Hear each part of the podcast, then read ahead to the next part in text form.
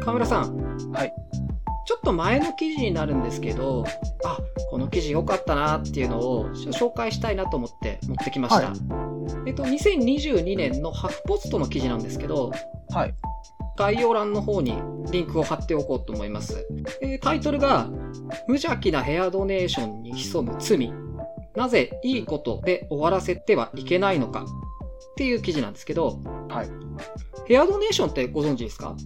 はい。なんかあのー髪の毛を伸ばして寄付するやつですよね。そうです、そうです。うんえっと、その病気とか怪我とかによって髪を失った子供たち。に髪を伸ばして自分の本物の髪を寄付することで、その本物の髪で作ったウィッグを送るっていう活動なんですけど、うんうん。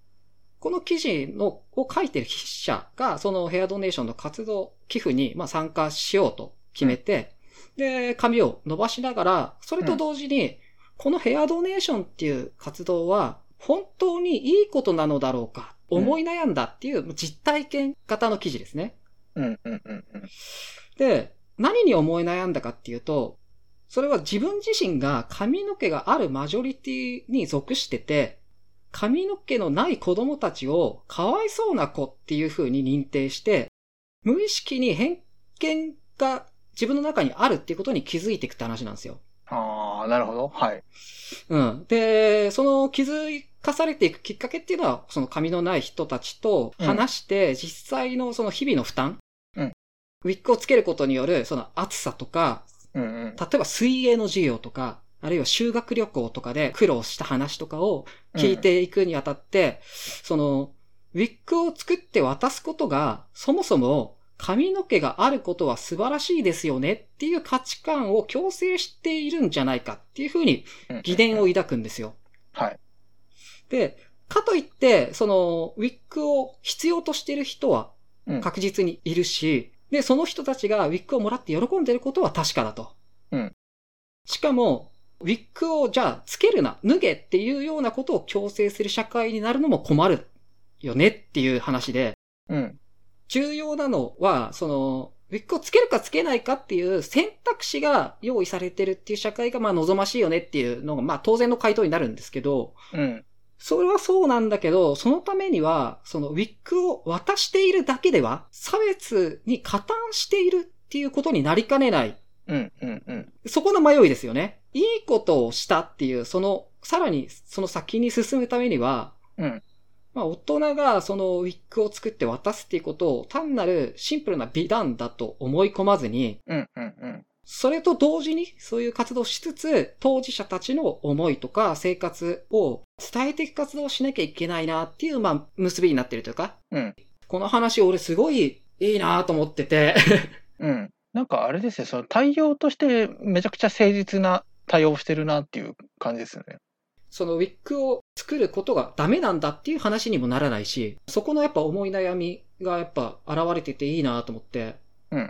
多分その最初に引っかかった部分っていうのが、要は、その何かいいことをしてあげているっていうことに、自分が満たされるためにやっているんじゃないかっていう、その一方的な、ああ、はいはい、うんうん。うん、貧しいお前にしてあげているっていう、その関係性の中での、えー非対称な感じっうんうんうん。ていうところに対する気づきからスタートして、えーなおかつ、その文化として自分自身のありのままをそのまま受け入れましょうっていうことも全然あるし、それは一つの正しいあり方でもあるよねっていう。で、それを考えたときに、ヘアドネーションっていうものを関わるっていうこと自体が、そうしたものを否定するところにつながるんではないかっていう懸念。そうですよね。ありのままで、やっぱ、あってほしいと思いながら、ウィッグを単に作って送るだけだと、うんそれは髪の毛がある、それの価値観を強化してるうんうんうん、活動になっちゃう。なりかねないっていうところの気づきですよね。で、多分これ、ここのあたりの、その加担みたいな発想が出てくる理由として、なんていうか、ヘアドネーション派みたいな感じ？はいはいはい。と、そのありのままを肯定する派っていう派閥的なものがどうしてもなんとなく見えてきちゃってる。うーん、わかる。うんうんうん。うん。で、そのどっちに立つかっていうのが、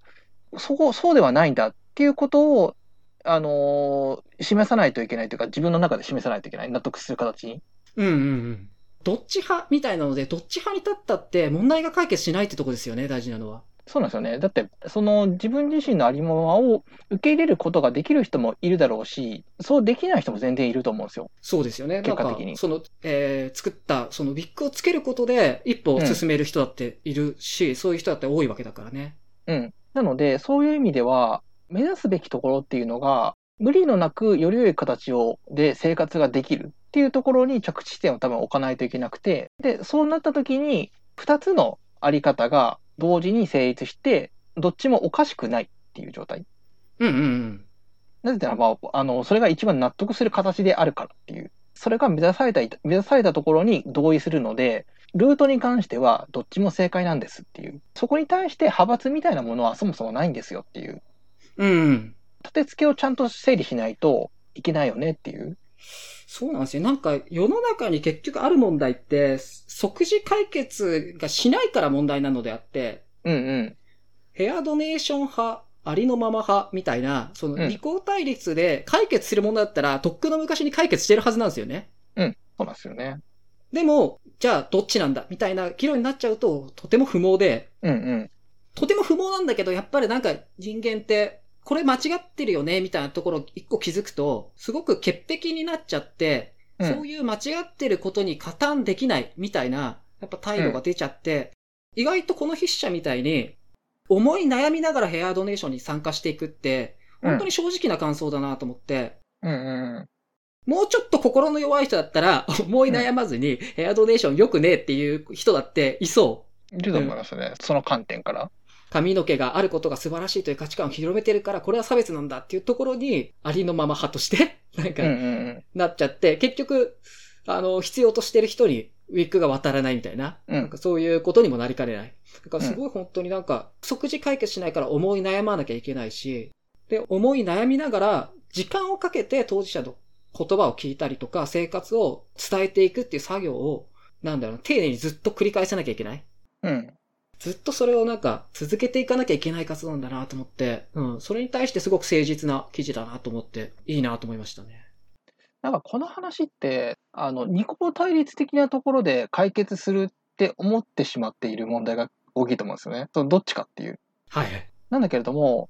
これは結構無用とされがちなんだけれども、じゃあ A か B かどっちかを選べってなった時に、2択っぽく見えるんだけど、実際は3択があって、3択目が何かっていうと、そもそもこの問いが間違ってるっていう。うんうんうん。問いの設定が間違っています。再設定が必要なんですよっていう。うん。問題の設定自体からやり直すっていう発想ですよね。うん、うん。そうそう。で、問いの設定を直したときに、じゃあ何が目指されるべきかみたいなところに再度焦点を当てて、で、まあこの場合であれば多分その苦労している人たちがより快適に暮らすためには何が必要なのかっていうところに問いを置き直す作業うん。をするっていうことをしないと、結局、なんていうか不毛なままで終わるし、多分その2個の問いの中で決着がつくわけがないので、問題の設定がそもそも間違ってるっていう。はいはい。どっち派とかっていう問題の設定がそもそも違うんだっていうことそうですよね。そう違うんだ。この見えない第三択目を結構意識的に主張していかないと、なんていうか話が決まらないというか、不毛なままで終わっちゃうことになり得るなと。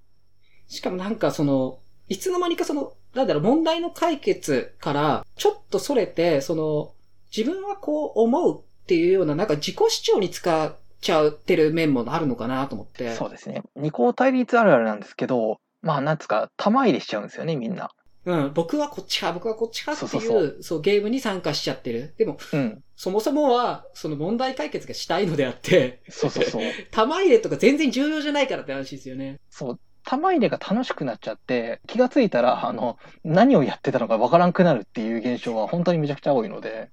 時間をかけて解決しするしかもうない話になると、なおさらそうなりがちな気がしますね。うんうん。あとまあ、めちゃくちゃ重要なことで、自分の正しさをどう疑うことができるかっていうこと。いや、大事ですね。うん。うん。多分そこは常に疑念していかないといけなくて、絶対的に自分の言ってることが正しいんだって思ってしまってること自体が、とてもまずい状態。うん。ここでいうその無意識の偏見ですよね。そこに対する危機意識みたいなものをどう持てるかっていうのは、やっぱすごく重要ですよね。